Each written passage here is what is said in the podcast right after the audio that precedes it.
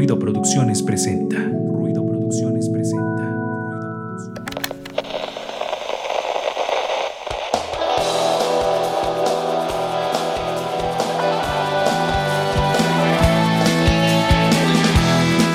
Esto es Ruido de Fondo, un espacio para compartir, difundir y crear contenido cultural independiente. Quédate con nosotros para que juntos Hagamos ruido. Ruido de fondo.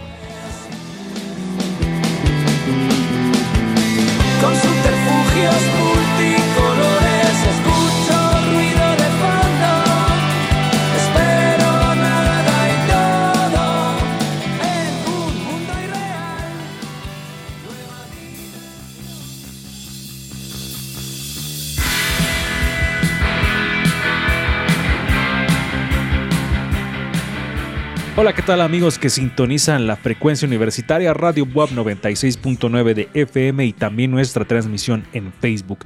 Esto que están escuchando es ruido de fondo para los que están en radio, para los que están en Facebook Live también es ruido de fondo y también por supuesto saludamos a la gente que nos escucha en Spotify en diferido, les mandamos un saludo, gracias por sintonizarnos, por prestarnos sus oídos unos momentos. También saludamos al buen Darío Montiel allá en los controles de Radio WAP. Esto como ya se los dije, es Ruido de Fondo, un espacio de difusión cultural independiente que hacemos cada semana como desde hace ya varios años. Les saludamos, los abrazamos a la distancia y qué bueno que estemos otra vez juntos por aquí. También saludo ya a los, a los pertenecientes, a los compañeros que ya andan por aquí formados para saludar. Angie Rocker, ¿cómo estás? Hola amigos de Ruido de Fondo, pues un gusto como siempre estar con todos ustedes un martes más. Recuerden que también pueden seguirnos en redes sociales, estamos como Ruido de Fondo MX y todas las semanas se está compartiendo contenido, hay algunos eventos que pueden este, checar, eventos independientes o- y también los contenidos de Ruido de Fondo, entonces ahí síganos. Perfecto, y ahorita voy a hacer hincapié en alguna cuestión de Angie, pero ahorita terminamos de saludar a los demás. También ya está por aquí, como cada semana, Hola, ¿qué tal? Muy buenas noches. Es un gusto estar nuevamente con todos, con todas ustedes. Para quienes nos están viendo en la transmisión en Facebook, eh, pueden darse una vuelta ahí y los que no les describo los aretes, que, los pendientes que trae Angie Rocker, que son de niño Dios de rosca de reyes. Eh, se ven muy bien, me gustan esos pendientes, Angie. Te lucen. Ahí están viendo Y- en su pantalla a Angie con sus pendientes de niño de rosca, niño de rosca de otro planeta. Y bueno, hoy tenemos un programa muy especial. Al ratito vamos a estar platicando y tenemos un tema muy interesante. Y pues eh, dejamos ya la pregunta para el público que es ¿cuál es su robot favorito? Eh, vamos a hablar de robots, eh, los más famosos, los más conocidos y vamos a ver qué tanto han hecho estos, estos seres metálicos en nuestro mundo. Ahí está el tema de esta semana aquí en nuestro programa y también saludo, ya anda por aquí presente Fabián Rosas, amigo, ¿cómo estás? Hola, hola, buenas noches. Aquí estoy pensando mi saludo para no ser repetitivo, entonces espero que les guste. ¿eh? Perfecto. Sí, mira, ya le vas variando y eso está chido, ¿eh? está chido, amigo. Eh, empezamos este programa como siempre lo hacemos con la memoria histórico-sonora de ruido de fondo, la retrospectiva, hoy dedicada a uno de los grandes de la música, eh, ampliamente conocido, amigos. Ustedes ya saben de sobra su vida. Él es Paul McCartney de los Beatles. Vamos a escuchar su breve y, y corta historia porque pues, ya se ha dicho mucho de él, pero no está de más hablarlo aquí en ruido de fondo. El pasado. El pasado. Suena en retrospectiva.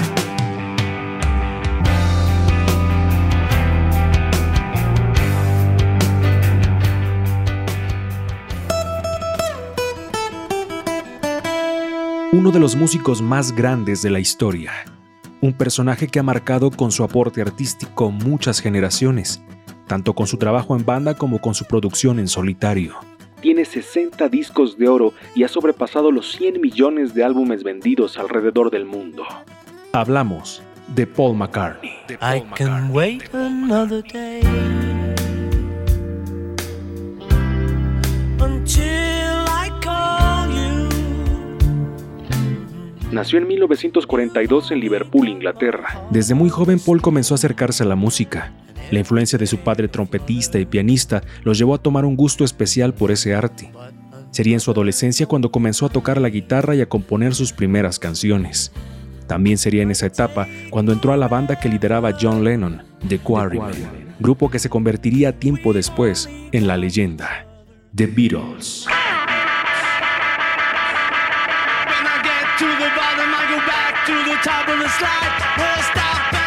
La historia de Paul McCartney con The Beatles es ampliamente conocida, una de las bandas más influyentes en la historia, cuyo impacto y aporte a la música es innegable.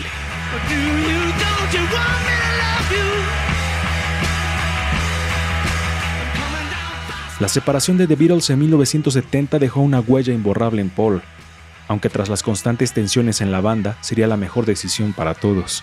Junto a su esposa Linda se mudaron a Escocia para llevar una vida más sencilla, lejos de los reflectores y el estrés de la industria musical. Pero esto significaría un declive en el ánimo de McCartney, hasta que comenzó a componer de nuevo.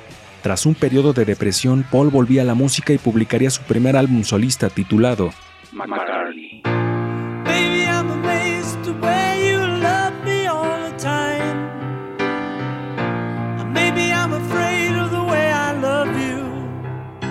Poco tiempo después publicaría un segundo álbum nombrado Ram, pero sería en el 71 cuando tomaría forma el siguiente gran proyecto en banda de McCartney, Wings.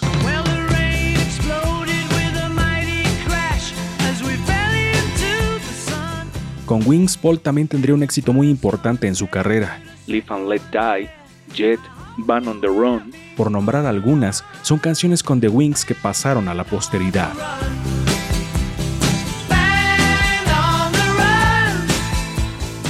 Considerado uno de los compositores más exitosos de todos los tiempos. Su nombre incluso viaja por el espacio exterior con el asteroide llamado 4148 McCartney. Sir Paul McCartney en la retrospectiva de hoy en Ruido de Fondo.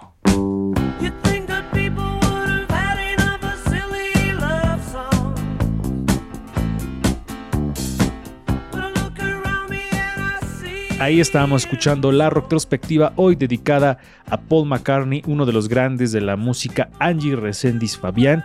Creo que ya es su vida. eh, se ha dicho mucho, pero siempre resulta interesante hablar de uno de estos eh, cuatro personajes, de uno de los cuatro personajes del cuarteto de Liverpool Resendiz. Demasiado, yo tengo como muchos recuerdos con Paul McCartney, independientemente de los Beatles, creo que en este caso precisamente con Lalo Mendoza, porque eh, curiosamente es que eh, Eduardo, le digo yo, es muy quisquilloso en la música, pero en, con Paul McCartney a veces coincidimos en algunas canciones, entonces luego él ha tocado algunas de, de Paul en la guitarra, como The Blackbird, como Young, como... eh, ¿Te acuerdas de Young Boy? Que es una de, Ah, de- también es muy de estas canciones muy, muy buenas. Y la verdad es que nos gusta mucho Paul McCartney, pese que algunos no lo, no lo quieran tanto, ¿no? Que querían más a John. Pero a mí se me hace, la verdad, una calidad excepcional. Y lo que siempre hemos dicho, y creo que lo compartimos, es Paul McCartney siempre se está renovando, todo el tiempo. Es un, es un Beatle que, que no se quedó así como los demás, sino que todo el tiempo está haciendo cosas nuevas. Sí, la, la verdad es que de los, de los cuatro es eh, mi favorito. Eh, yo, yo sé que muchos eh, dirán que el mejor escritor era John, pero para mí el mejor músico es Paul McCartney. Y también me gustan mucho sus letras, entonces pues a mí me gusta mucho el este. No sé si Angie o Fabián quieran agregar algo para esta retrospectiva.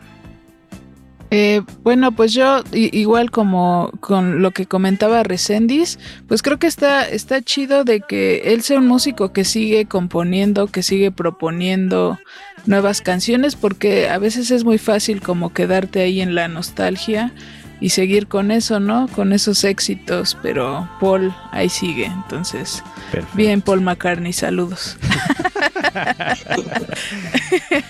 Vamos con la sección de Fabián, que hoy nos trae dos películas muy, muy chidas. Una de veras que, hijo, desde el tráiler me hizo chillar. Entonces, va a estar muy chida la sección. Vamos a Ruido, Cámara, Acción con Fabián Rosas.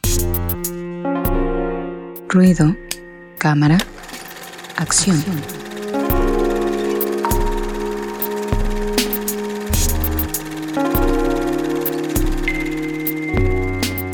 Estamos en la sección de ruido, cámara, acción, la sección de cine aquí en Ruido de Fondo. Y les decía que Fabián nos trae dos opciones, como siempre, muy, muy chidas. Y adelante, amigo, con la primera que quieras empezar, date. Va, sí, este, bueno, justo las. Ahorita que estaba viendo, pensé que las dos recomendaciones que traigo tienen equipo de producción mexicano, entonces eso me pareció Ok. chistoso porque fue sin querer. Oh, La primera es este, Los Niños del Hombre, Children of Men, ujú, dirigida por Alfonso Cuarón, ujú. y que bueno, básicamente nos narra un futuro en el cual ya no hay, ya no nacen niños, más niños, Ujú, ya la población cada vez pues empieza a morir y, y entonces los nacimientos ya no existen, ¿no? ujú. Y en este, este futuro posapocalíptico resulta ser que hay una mujer que sale embarazada. Y entonces el protagonista va a tener que ayudarla a llegar a un lugar a salvo para que no le suceda nada y quizás en un futuro pueda haber más mujeres fértiles, ¿no? Este, como dije, esta película es dirigida por, por Alfonso Cuarón y Ujú. la fotografía es del Chivo Lubeski. Oh. La protagonista, eh, Clive Owen, y bueno, creo, creo que la verdad es una de las películas más interesantes de Cuarón, un poco diferente a lo que normalmente suele hacer, pero creo que vale la pena verla.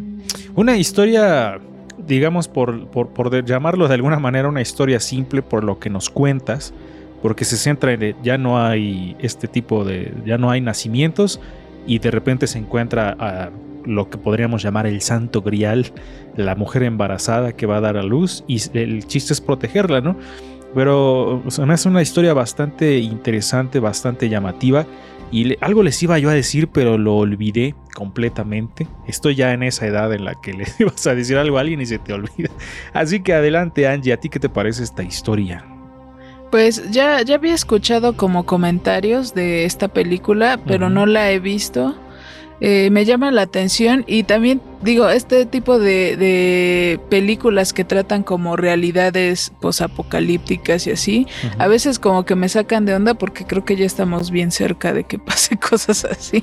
Ah, mira, justo, justo eso es lo que les iba yo a decir, que, que- que esta distopía que nos presenta este Cuarón, eh, de pronto ya no empieza, empieza a perder sus tintes de distopía, ¿no? Y es como de algo que ya estamos viviendo. Y, no sé, de yo creo que de la pandemia para acá, Resendiz, empezamos a, a tomar eh, otra, a mirar con otros ojos las películas de ciencia ficción y mucho más las distopías, ¿no? Porque ya es como de rayos cada vez estamos más y más cerca de ese punto. Sí, como bien lo dicen ustedes, ya no pareciera que se esforzaran tanto, ¿no? En pensar estos directores eh, o estos creativos del cine. Y me llama la atención también que es un poco parecido a um, Un Mundo Feliz de Aldous Huxley, en donde ya tampoco, ¿no? Hay. eh, hay, hay niños, hay, hay esta palabra que se les hace tan rara que es la de mamá, o, o sea, ya no existen las mamás.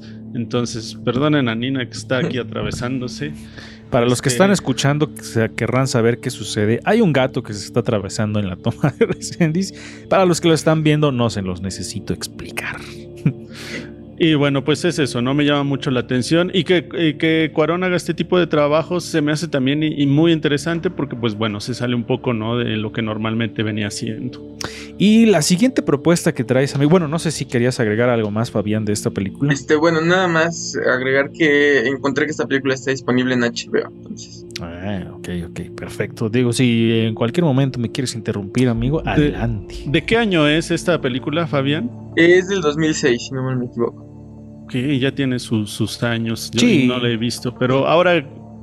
Bien dicen, son muy buenas recomendaciones las de Fabián porque sí dan ganas de verlas. Sí, la neta es que sí. Y, y la que sigue, les decía, a mí me hizo chillar desde el tráiler. Y lo platicábamos previo al programa. Creo que es. eh, eh, esta es la película que. que, que como que le- le da una lección a lo que fue Coda, ¿no? Porque todos sabemos que Coda no se debía llevar el Oscar. Pero bueno, adelante, amigo, con esta segunda recomendación. Sí, esta película también trata el tema de la sordez y bueno, se centra en un músico, un baterista, el cual gracias a los conciertos que da empieza a perder su, su, sentido de, de oído, ¿no? Entonces la película narra básicamente cómo de poco a poco lo empieza a perder y el proceso que él tiene para aceptarlo.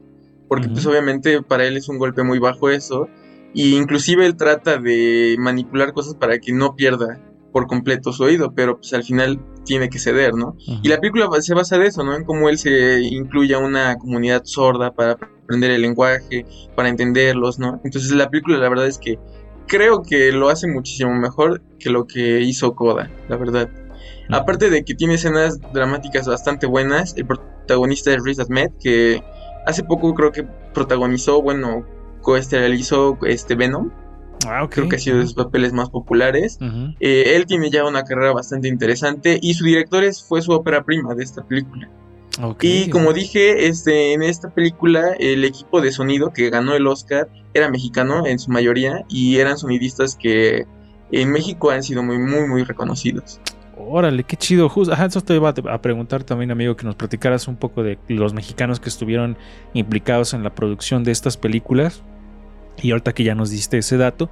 eh, pero también eh, ah, se me hizo una película sumamente cruda, porque cruda en el sentido de, eh, de cómo afrontar estas pérdidas, ¿no? O sea, creo que va sobre eso la película de, a ver, la vida te puede poner situaciones muy adversas, Angie. Y, la película lo retrata así, ¿no? Como no te va a ir bien. O sea, no te va. las cosas no van a ser color de rosa y te va a ser fácil y échale ganas y ese tipo de cosas, ¿no? Sino va a ser cruda, pero te tienes que enfrentar a eso y depende de ti salir adelante. Pues creo que eso es lo que pasa mucho con este tipo de películas, ¿no? O sea, te puedes ir como esa parte de que todo va a estar fácil y que, o sea, que sí hay como obstáculos, pero se pueden afrontar y no siempre es así, ¿no? Digo, y más siendo músico, eh, perder como el, el sentido que es el que, pues, el que necesitas para crear.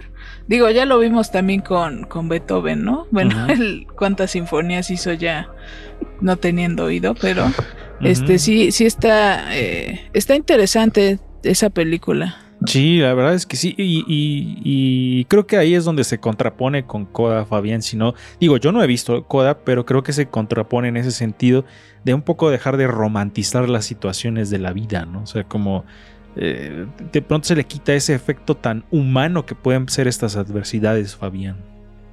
Sí, justo pensaba en, bueno, en la última escena no voy a decir qué pasa, pero es una escena que sí, o sea, sí te llega porque está muy bien hecha, de hecho, tanto actuada como en el, juego de sonido que hace. Y pega mucho en esto, ¿no? En tener que aceptar realidades. Sí, Entonces, la verdad es que sí. No sé si eh, Resendiz también. eh, la academia de pronto se va por este tipo de, de películas que no te muestran la- las situaciones como son, sino como de, de pronto como lo- es lo que quieren vender, ¿no? O sea, siempre romantizar este tipo de historias vende más que cuando alguien te las muestra de manera más cruda. No, no sé si es un gancho para que vea Coda, esta estrategia de Fabián.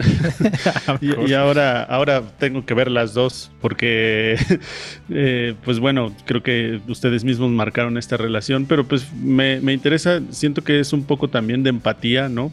Muchas veces es un poco difícil el ver estos temas normalmente en el, en- o sea, los vemos en el cine, pero no sentimos esa empa- empatía precisamente por lo romantizado que está. Entonces creo que eso llama mucho la atención. Sí, la verdad es que es, lo que a mí en lo particular me llama, ¿no? Como porque se ve que el personaje atraviesa muchas situaciones, ¿no? Como el de su pareja también, el de cómo va a vivir eso con ella, eh, la situación propia de su carrera como músico, luego el lugar al donde, a donde llega a aprender este nuevo lenguaje después de perder la audición.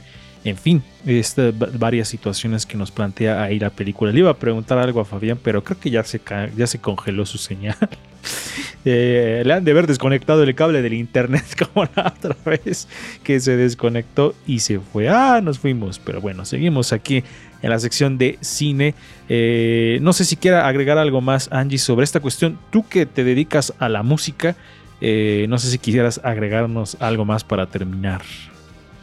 Eh, pues bueno, también algo que me parece interesante, eh, digo, hablando como de esta cuestión de la inclusión, eh, pues es que también eh, hay, digo, el, el tener, el no tener alguno de nuestros sentidos también no debe como de impedir que también este que pues creemos música. De hecho ahí en, en la facultad de artes de la UAP tenía yo compañeros que eran este ciegos, entonces pues hay todo un sistema que está también bien interesante, ¿no? De, de cómo leer partituras en braille. Entonces, este, pues digo, creo que eh, estaría bien como que meternos en el tema de la inclusión, pero si te vas a meter que sea pues chido, ¿no? O sea, sí, aprender. Es que dices que, que, eran ciegos, de repente pensé que ya, ya ven otra vez, así como... Perdón, son. sí, tienes razón. Y, mi conjugación. y tienes razón y hago hincapié en esto de, porque, eh, digo, a veces romantizamos este tipo de problemas, ¿no? O sea, como de... Ay, como, y lo, hacen con este tipo de películas como Coda, ¿no? Como que de repente lo, lo pintan todo muy fácil y no, y creo que la inclusión tendremos que, tenemos que empezar a entenderla por lo que implica en, nuestro, en vivir en un país que no está hecho para la inclusión en ningún sentido, que no está preparado, ¿no? Ni en el, ni en el sentido de la sexualidad, ni en el de alguna discapacidad, o sea, en ninguno tenemos que hacer conciencia de todo lo que conllevan este tipo de cuestiones. Pero bueno, se nos fue, les decía Fabián, se fue su señal, han de haber desconectado otra vez su modem, así que lo despedimos eh, a nombre de Fabián, gracias por estar en esta sección. Y seguimos con ruido de fondo, ahí están las dos recomendaciones que fue, digo, fueron, perdón. Children of Men, Los Niños del Hombre, de Cuarón, y esta película Sound of Metal, o El Sonido del Metal, que la neta se antoja muy chido estas dos películas. Ahí están las recomendaciones de esta semana y seguimos con Angie Rocker y Mujeres en Frecuencia. ¿Qué vamos a ver, Angie? Pues esta semana vamos a hablar acerca de mujeres que han intervenido en esta cuestión de la robótica, la computación, la inteligencia artificial. Vamos a escuchar Mujeres en Frecuencia. Mujeres en Frecuencia. Muchas mujeres no han sido reconocidas por su trabajo en la investigación. Debemos romper con tradiciones que impiden a las niñas que estudien lo que ellas desean. María del Pilar Carreón Castro, jefa del Departamento de Química en el Instituto de Ciencias Nucleares de la UNAM. Como sucede en otros campos del conocimiento y actividad profesional, la presencia de las mujeres en carreras STEM, es decir, vinculadas a ciencia, tecnología, ingeniería y matemáticas, no ha alcanzado la equidad y ha sido invisibilizada. Sin embargo, mujeres que se dedican a la ciencia y tecnología han hecho la labor de difundir el trabajo de las pioneras e investigadoras en los campos de la informática, la robótica y la inteligencia artificial.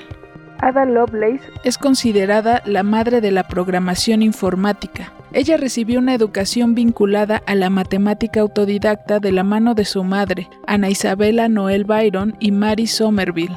Tiempo después, al trabajar en la traducción al inglés de un artículo sobre la máquina analítica de su esposo, el matemático Charles Babbage, añadió algunas notas que se convirtieron en el primer algoritmo para ser procesado por un ordenador. Top Secret Roses fue un grupo de seis matemáticas y programadoras estadounidenses que trabajaron en programar el computador ENIAC durante la Segunda Guerra Mundial. Concepción Alicia Monge es investigadora en robótica y profesora titular de la Universidad Carlos III en Madrid, quien trabaja en el desarrollo del robot humanoide Teo y en el desarrollo de exoesqueletos para la rehabilitación de personas que sufrieron algún tipo de accidente cerebrovascular. La mexicana Karine Ramírez Amaro es profesora e investigadora en la Universidad Tecnológica de Chalmers en Suecia y presidenta del Comité de Mujeres en Ingeniería de la Sociedad de Automatización y Robótica de la IEEE. E. Actualmente con su equipo ella trabaja en temas de inteligencia artificial y robótica, enfocado a identificar representaciones semánticas en robótica de asistencia para el reconocimiento de actividades humanas. Aunado a este contexto, en el artículo La robótica se asoma a la perspectiva de género de la Escuela de Periodismo UAM, publicado en el periódico El País, se abordan las problemáticas que se pueden presentar en la robótica respecto a la perspectiva de género, aunque un robot no tiene identidad de género, en la interacción humana se suelen asignar roles que se vinculan a lo masculino y femenino, lo cual debería evitarse, además del trabajo que se debe hacer en el campo de la ética en inteligencia artificial.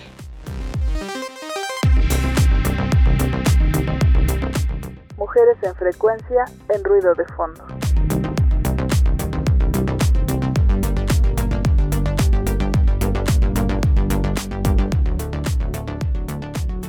Ya regresamos, estaban escuchando Mujeres en Frecuencia. Recuerden eh, seguir las cápsulas en el Spotify de Ruido de Fondo MX, así nos encuentran. Perfecto, nosotros vamos a hacer un corte, no nos están viendo porque cuando se fue Fabián, se fue su señal, se nos descuadra todo, entonces tenemos que poner eh, un, ¿cómo decirlo? Una protección para que no se vea feo esto. Así que ahorita regresamos a ruido de fondos, yo con el acomodo normal. Pero si nos están escuchando, disfruten de nuestra voz. Vamos a hacer un corte y regresamos aquí a ruido de fondo.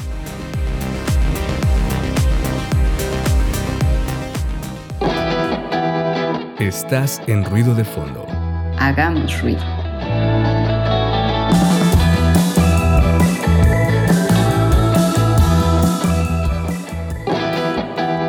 Estás en ruido de fondo. Hagamos ruido.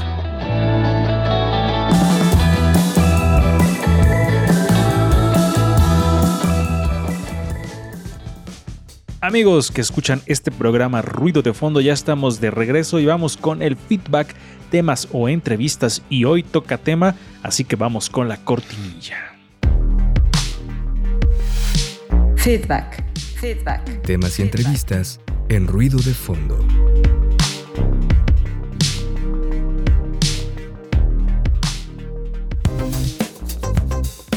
La pregunta en ruido de fondo, ¿cuál es tu robot favorito? Mi robot favorito obviamente es C-3PO porque es un robot que le encanta este ser como políticamente correcto y sabe muchas palabras, sabe muchos idiomas y obvio soy chaborruca y me gusta Star Wars. Mi robot favorito es Wally. Mi robot favorito es Robotina de los Supersónicos. Pues mi robot favorito es Robocop porque su personaje es como si fuera un policía, con el que todos quisiéramos tener, ¿no? En cada esquina de las calles para que nos defienda de toda delincuencia y suicidios. Y pues la verdad, él sí era un policía honesto y sobre todo muy ejemplar. Y lo que me gustaba de sus películas es que a pesar de que lo asesinaban brutalmente, él volvía a renacer con cuerpo de robot, pero con una mente y un corazón humano. Mi robot favorito es Rodney Ojalata. Saludos. Mi robot favorito es Wally. Mi robot favorito es Astro Boy.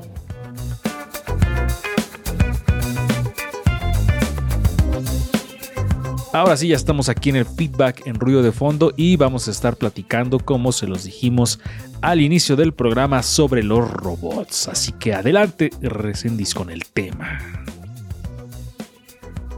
Bueno, pues vamos a empezar eh, con este tema. En última instancia, el utilizar un motor cognitivo, los robots comprenderían cómo planificar y optimizar para hacer cosas mientras interactúan con las personas. De hecho, los robots incluso podrían comunicarse entre sí, quizá a través del MES, un sistema específico para robots, pero Brooks, una compañía, no ha llegado a la idea de que los robots podrían construir de forma autónoma otros robots.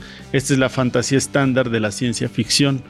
No tenemos sistemas que fabriquen nada de forma autónoma, no podemos hacer eso, no es así como funciona. Hay tanta gente involucrada en la cadena de suministro y lo estará por mucho tiempo.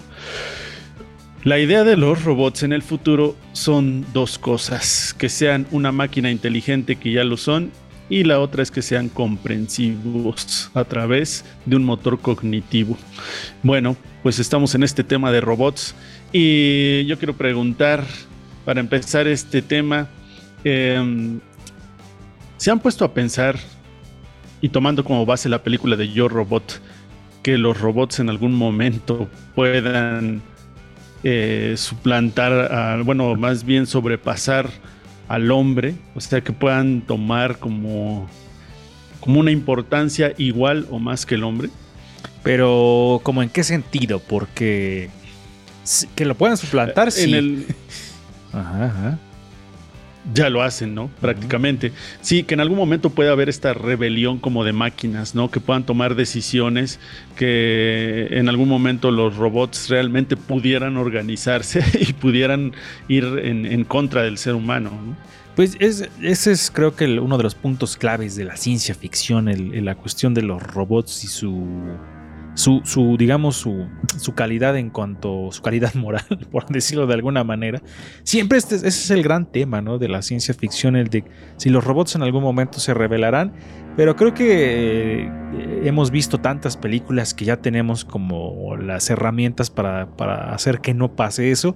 Digo, de entrada están las tres leyes de la robótica, ¿no? De Isaac Asimov. Me parece que fue él el que las instauró. Y esas tres leyes impiden que de alguna manera los seres eh, robóticos, o bueno, más bien los robots, mejor dicho, tengan que, que confrontarse con la humanidad. No recuerdo muy bien las tres leyes, pero en todas ellas hace referencia a que nunca el robot pueda agredir a la gente. Entonces, si ya están esas tres leyes y además se ponen los protocolos necesarios para que nunca suceda esta tragedia, yo creo que no pasaría, pero quién sabe. La cuestión de los algoritmos en la inteligencia artificial es lo que da un poco de miedo, porque incluso se habla ¿no? como de algoritmos fantasma que empieza a, generar como ya una inteligencia artificial autónoma y eso es lo que da miedo. Digo, esa es la, la, gran premisa de Terminator, ¿no? Que ese es uno de los robots más, más famosos que hemos conocido. Y esa es la premisa, que la inteligencia artificial que maneja las máquinas, la Skynet, se vuelve independiente y ataca a todos los seres humanos, Angie Rocker. Eh, pues sí, justo esa parte que dices, ¿no? De que empiezan como ya a generar algo que no estaba programado, por decirlo o por llamarlo de alguna forma. Este, yo quiero creer en que seremos amiguitos todos. yo quiero creer que no van a pasar cosas raras, pero no lo sabemos. Creo que de hecho sí me dan más miedo los humanos que los robots. sí, sí, sí, la verdad es que sí. Creo que recién ya se congeló, ¿no? No, ahí sigue. Ah, por cierto, ya encontré, sí son las tres leyes de la robótica de... De Isaac Asimov, ¿no? Dice la primera ley, son, son cortas, un robot no hará daño a un ser humano ni por inacción permitirá que un ser humano sufra daño. Segunda ley, un robot debe cumplir las órdenes dadas por los seres humanos, a excepción de aquellas que entren en conflicto con la primera ley. Y tercera ley, un robot debe proteger su propia existencia en la medida en que esta protección no entre en conflicto con la primera y con la segunda ley. Exactamente, esas son las leyes a las que les decía yo de Isaac Asimov. Entonces, pues es un protocolo de protección para lo que no pase lo que dice Resendis. Bueno, pues miren, estamos hablando de robots. Le recordamos a todo el público que estamos hablando esto de, de, robots porque eh, creo que los robots son unos de estos seres muy interesantes en nuestra historia, a lo largo de nuestra historia. Bueno, a partir de cuando se empezó a utilizar la tecnología para construir un robot, la pregunta es, ¿qué es un robot como tal? ¿no? Pues es una entidad virtual, les llaman así, o un ente artificial. Se supone que esto funciona a través de un sistema electromecánico y la idea es que puedan, puedan hacer parecer que un robot sea lo más eh, en la realidad parecido en sus movimientos, en apariencia a un ser humano, ¿ya? Y el que tenga independencia, movimientos similares y alcances que puedan parecer incluso a la razón, esos son los robots. Pareciera que eran una fantasía, pero cada día se acercan más a la realidad. Así tenemos y no sé ustedes, vamos a empezar con esta lista de robots porque para el público también está cuál es su robot favorito. Y no sé si coincidan, pero uno de los robots más famosos que ha existido y a, lo largo de la, de la historia pues, contemporánea, podríamos decir, pues es el, eh, si yo se los digo así, no sé si lo reconozcan, R2D2, que es eh, R2D2, que para muchos es Arturito que no era así. Eh, de Star Wars, nunca supimos qué decía el pequeño robot con sus sonidos, pero eh, hacía falta hablar con él para conocer su actitud ante la vida. Eh, R2D2 perteneció a la Fuerza de la Defensa de Nabo, sirviendo al rey Veruna durante su término. Posteriormente fue incorporado a la Alianza Rebelde a pesar de las propuestas, protestas de CP3O eh, ahorita hablamos de él, el droide astromecánico de Luke Skywalker, eh, que tenía la costumbre de salvar la galaxia. Bueno, pues creado en el año de 1977 y por George Lucas. ¿Qué opinan de este personaje? Pues uno de los robots icónicos de la ciencia ficción, del cine en, espe- en específico. Creo que él junto con, con C-3PO, o como debía de llamársele C-3PO o C-3PO, porque no se llamaba C-3PO, pues ha sido de los más emblemáticos en cuanto a la ciencia ficción.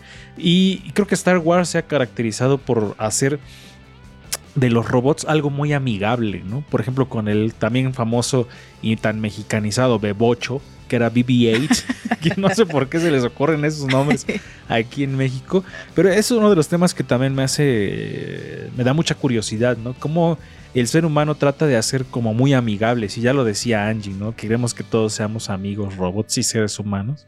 Entonces, el, el cine ha tratado de hacer un poco a los robots amigables, no en otros casos, que es como el que les decía yo anteriormente, el de Terminator, que el- el- el- este robot se hizo de, alguna manera maligno, ¿no? Y que trataba de acabar con la humanidad, pero siempre tratamos como de hacer...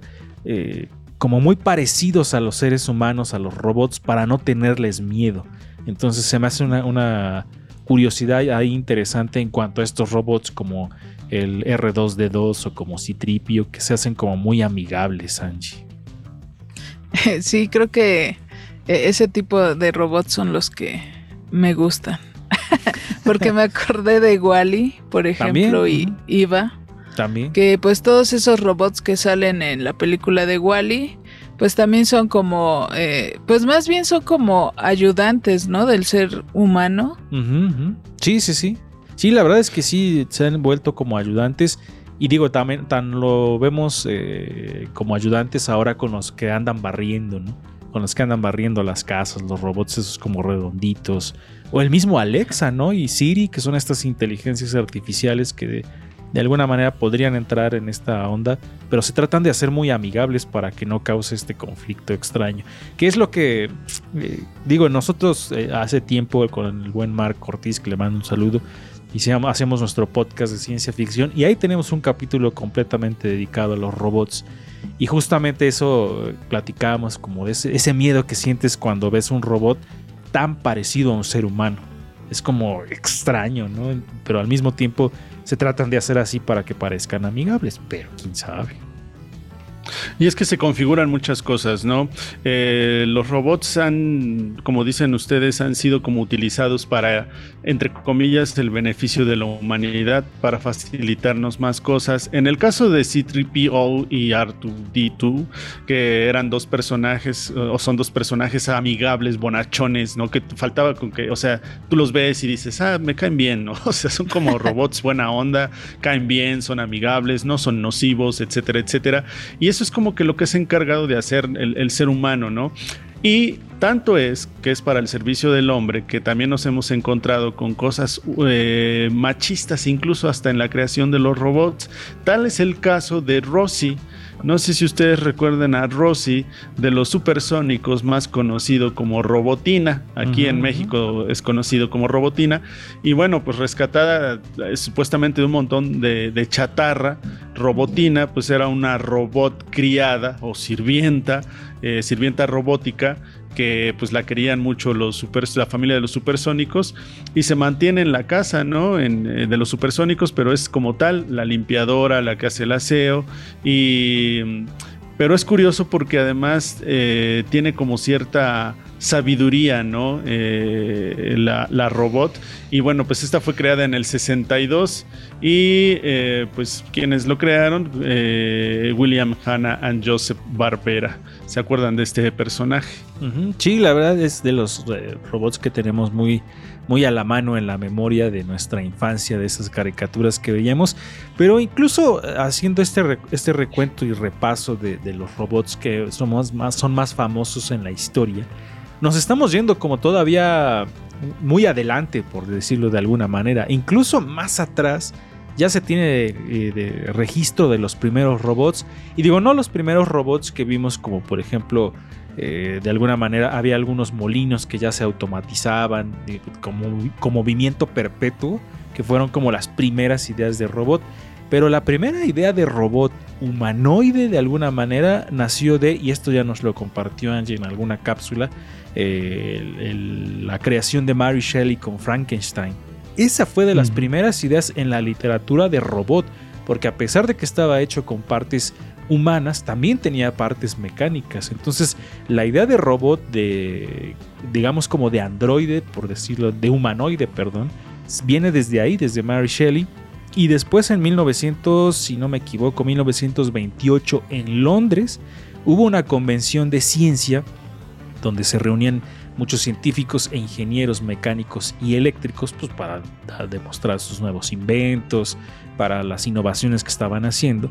Entonces eh, ellos en una convención, no tengo exactamente, no recuerdo el nombre de los inventores, pero para, digamos, sorprender a todo mundo en esa convención de ingenieros, crearon el primer robot humanoide que se llamó Eric y que solamente se, se, sentaba y se paraba, como que se movía así, como robot. Ese fue el primer registro del robot humanoide que hay en la historia, el robot Eric. Y después, años más tarde, en otra convención igual de ese tipo, se presentó el robot, eh, si no me recuerdo, George se llamaba, me parece, el robot. O no, perdón, Electro se llamaba el robot, que ese ya fue otra vez eh, el, el, primer robot humanoide, ya como que hacía, que tenía más de 700 idiomas en su memoria, que se movía, incluso fumaba y después tuvo un perro también que era su amigo. Esos son los registros de los robots eh, humanoides, de los primeros robots humanoides que hay en la historia de la humanidad. Y eso está muy chido. Digo, no tenemos tan a la mano esos conocimientos, pero esos fueron los, los primeros robots y luego ya, pues la larga lista que hay de robots amigables.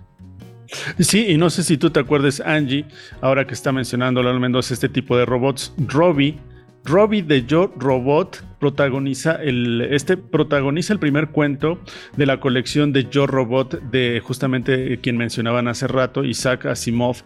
Eh, Robbie es este personaje que salva la vida de una niña que considera su mejor amigo y Asimov es de los autores que nos acercó a la forma en la que vemos esta interacción del humano y el robot.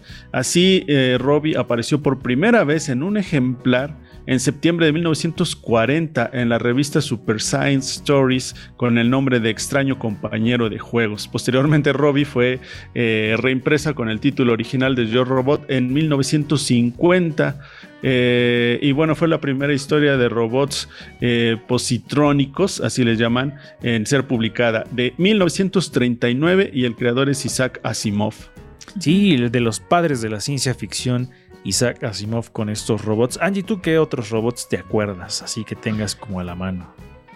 Pues bueno, ahorita nada más que estaban mencionando estos este, robots. Eh, yo me acuerdo de la película de Metrópolis, que por ahí, Metrópolis, que también este, tenían ahí esos efectos especiales bien.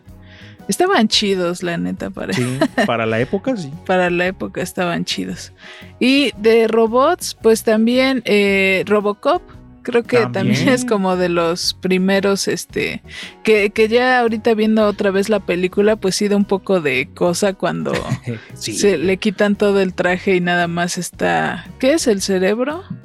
Sí, sí, sí, es el cerebro y algunas partes. No. Ajá, como pulmones, creo que cerebro, algunos órganos internos son los que sobreviven del policía Morphy. Que es Pero sí se ve muy... Ah, Sí, para la época fue muy, muy eh, difícil de ver, ¿no? Porque era demasiado gráfica. Aparte la, escena donde le echan ácido a uno de los malos también es ah, súper fuerte. A, mí me dio mucho miedo esa película cuando la vi, cuando los, los, los, ah, los malos atacan al policía Murphy y lo destrozan y de ahí pues, lo, tienen, lo ayudan a recuperarse pero es imposible, entonces lo empiezan a hacer como, como robot, ¿no? Entonces, a mí me dio mucha cosa esa, esa, escena de Robocop.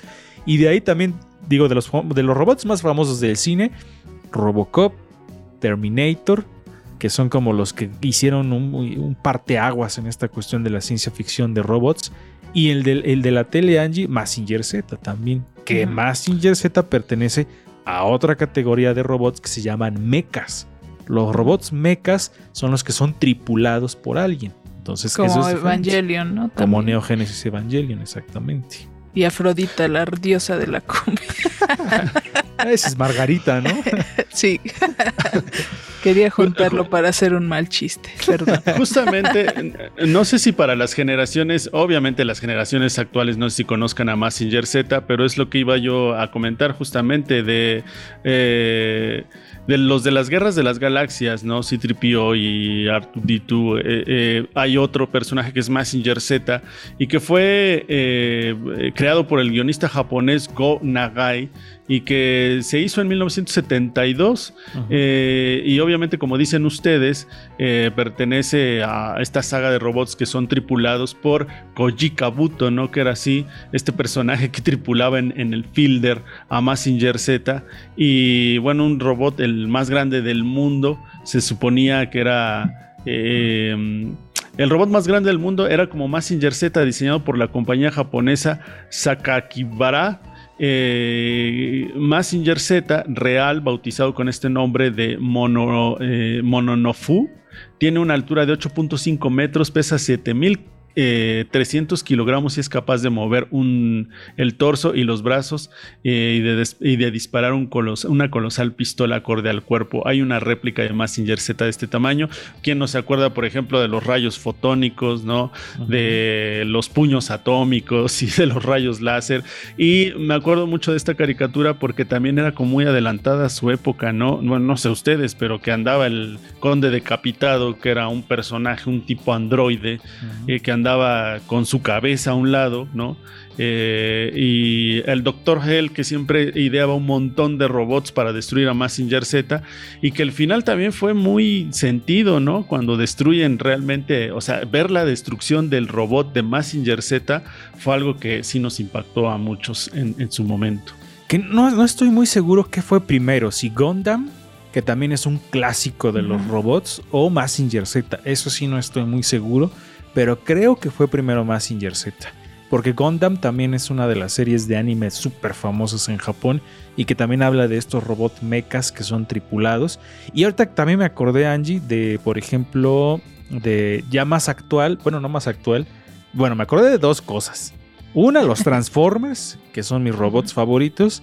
Y la otra, esta película de Guillermo del Toro, Pacific Rim, que también es, eh, son mechas, pero ahí son llamados Jaegers, los robots. Entonces es otro tipo de robot, con otro tipo de historia. Angie. Yo me acordé de otros, creo, más viejitos. De Astro Boy. También. Sí, era un robotcito, ¿no? Sí, Astro Sí, Boy. un, un robot. Y otro azul que no me acuerdo ahorita cómo se llama. Que era de videojuegos, uno azul chiquito. Ay, no me acuerdo. No, no me Ahorita acuerdo. lo busco. No, no me Es acuerdo. que me acordé ahorita. As- Astro Boy es de 1952. Ujú. Eh, fue de fue es, es un programa animado de televisión animada en 1963 eh, un mundo en donde los seres humanos y los robots coexistían y justamente Astro Boy fue el reemplazo de robot para el hijo del fallecido Dr. Te- Terma llamado Tobio o Atom que falleció en un accidente automovilístico. Eh, para sorpresa de todos, Astro, Boy tiene poderes y habilidades superiores, contando incluso con las capacidades de experimentar emociones humanas. Y desde aquí ya vemos que un robot, como lo es Astro Boy, ya tenía estas este, emociones humanas. Y le invitamos a la gente, digo, luego se nos olvida, pero que nos vayan escribiendo ahí en los comentarios cuáles son sus robots favoritos, si es que les gustan los robots.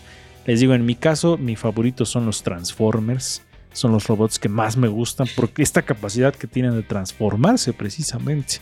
Y yo creo que también me quedaría con Terminator. Yo creo que es de mis robots favoritos. Angie, ¿cuál es tu robot favorito? Am, yo creo que me quedaría con eh, Wally. Porque está muy tierno. Y yo creo que sí, sí era Afrodita, ¿verdad? La que dije hace un rato. Pero de qué? A. De Massinger. Z, sí. Sí. Ah, ya, ya busqué, usé la vieja confiable en Google, puse Capcom Robot Azul, es Mega Man. Ah. Mega Man, sí es cierto. Oigan, ¿y qué opinan? Ya eh, casi vamos terminando. ¿Qué opinan de Vender? ¿Se acuerdan? Sí, como no. Oh, sí es cierto. De, de hecho, es de las mejores caricaturas que hay, la de Futurama, que fue de Matt Groening, creador de Los Simpson. Que la otra vez estaba viendo un video donde decían que Futurama es muy compleja, porque tenían asesores científicos para hacer. Entonces dice que hay ciertas bromas que son pensadas desde la física y que no, o sea, como uno como mortal, pues no las entiende. Por ejemplo, dicen que hay una carrera de caballos en donde llega primero uno de, los participantes y el doctor, eh, no me acuerdo cómo se llamaba el, doctor de la serie, pero que dice algo como, ah, ganó porque no sé qué. Pero que ese comentario que es el doctor que suena chiste, en realidad es una fórmula física de la distancia y el tiempo y no sé qué, y que es asesorada, tenía un grupo de asesores científicos, Matt Groening, para esa caricatura, que lamentablemente ya no la pasan, pero estaría chido volver a verla. Bender Bending Rodríguez de la serie animada Futurama fue fabricado en Tijuana, México en 2997, según, ¿no? Es un sociópata de acero, eh, bueno, de hierro, titanio, plomo, zinc, níquel, eh, y que secuestró la cabeza de Jay Leno eh, y que envió su, su, propio hijo al infierno de los robots. Es, es, este robot tan divertido. Y bueno, fue creado en 1999, como ya lo dijeron, por Matt Groening. Exactamente. Y ya para ir terminando, vámonos despidiendo. Este programa se ha terminado. Nuestro robot se está quedando sin pila. Así que en lo que se despide Angie, ahorita vengo, les voy a enseñar algo. Déjenme ir a la, al otro estudio de ruido de fondo. voy a traer algo y ahorita regreso mientras váyanse despidiendo amigos. Tenemos unos par de minutos. Pues amigos, recuerden que nos pueden seguir a través de redes sociales, estamos como Ruido de Fondo MX y también a mí me, pueden seguir como Angie Rocker, Angie Rocker Música o Angie Rocker Musi. Este está en TikTok. En TikTok no bailo, pero pero subo música y también este digo aprovechando el espacio rápidamente este hay un curso un taller de canto por si se gustan inscribir ahí la información en la página de ruido de fondo. Este Recendis vas. Gracias nos vemos y nos escuchamos en el siguiente programa el próximo martes en punto de las 10 de la noche. Búsquenme como Recendis Monero eh, sube un TikTok Angie bailando como robot, el baile del robot. este... No sabes, por cierto, ¿sabes quién se nos olvidó decir de que es importante en los robots? Kraftwerk. Kraftwerk, sí, cierto, tienes razón. Voy a bailar como Kraftwerk. Miren, yo soy fan de los robots y se acuerdan de estos robots, nos queda ya un minuto para despedirnos, pero no quería que nos fuéramos sin que vieran estos robotcitos. Que esos de las que claro. venían en una plantilla y que se armaban. Y hasta los tengo combinados. No enfoca muy bien, pero estos robots me encantaban. Y tengo más. sí, claro que sí. Pues hay los que tengan sus robots o sus juguetes de robots. Manden una foto, incluso la publicamos en ruido de fondo. Si tienen eh, ahí robots guardados, mándenosla y ahí van a estar apareciendo en la página de ruido de fondo. Vámonos, esto fue Ruido de Fondo, nos escuchamos la próxima semana, a mí me encuentran en redes sociales como Lalo-Mendoza R. Nos vemos la próxima semana, por hoy ya hicimos ruido. Bye. Bye. Ay, sí, eso Bye. lo dice Angie.